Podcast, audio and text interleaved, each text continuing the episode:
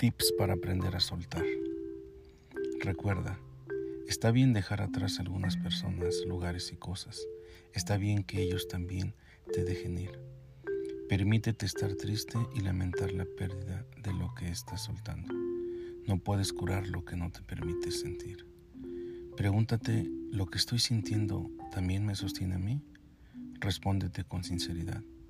Pregúntate, ¿por qué sigo soportando un vínculo difícil? ¿Realmente es por cariño, amor o solo es por costumbre? Libérate de la culpa. Las cosas sucedieron como tenían que suceder y si es momento de liberar algo, trabaja para hacerlo.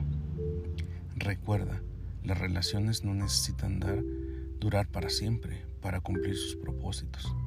Algunas personas solo nos acompañan una parte de nuestro camino.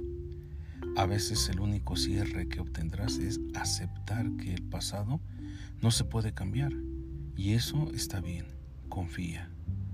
Ten en cuenta que dejar ir también es dejar entrar y no hay mayor acto de amor que darnos nuevas oportunidades. Sí, hablamos de amor propio.